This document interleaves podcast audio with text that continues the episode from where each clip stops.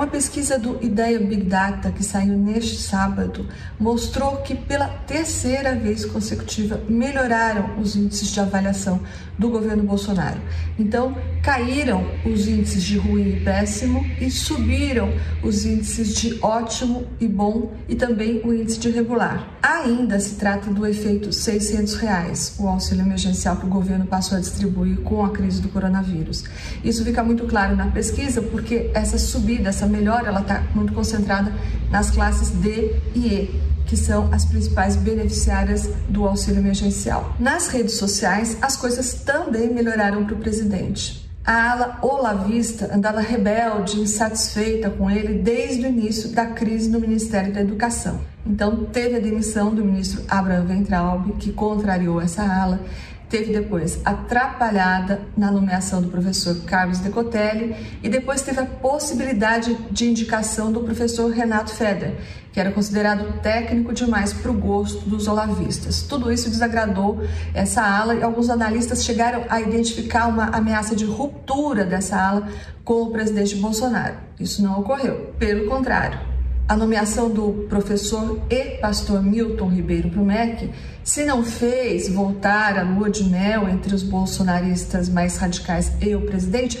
pelo menos estabeleceu uma trégua entre eles pelo monitoramento da AP Exata, por exemplo, a, indica a, indicação do pastor Milton Ribeiro fez subir as menções positivas ao Bolsonaro nas redes e fez diminuir as negativas. E fez aumentar em 10 pontos o índice que eles usam, que é índice de confiança. Esse índice de confiança no presidente Bolsonaro aumentou 10 pontos a partir da indicação do professor, que agradou muito a militância governista, segundo o monitoramento da AP Exata. Por fim, outro episódio ocorrido neste fim de semana acabou por aproximar ainda mais os militares do presidente. Foi a fala do ministro Gilmar Mendes do STF.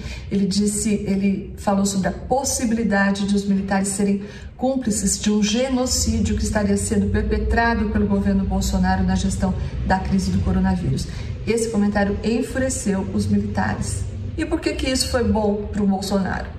Porque o presidente foi o primeiro a lançar pedras em direção ao STF. Lembrando que ele chegou, inclusive, a fazer duas ameaças explícitas de ruptura institucional a partir de duas decisões que foram tomadas pelo tribunal. O veto à nomeação do delegado Alexandre Ramagem e aquela possibilidade de apreensão do celular presidencial. E agora ele tem o gostinho de dizer para os militares: está vendo? Não disse?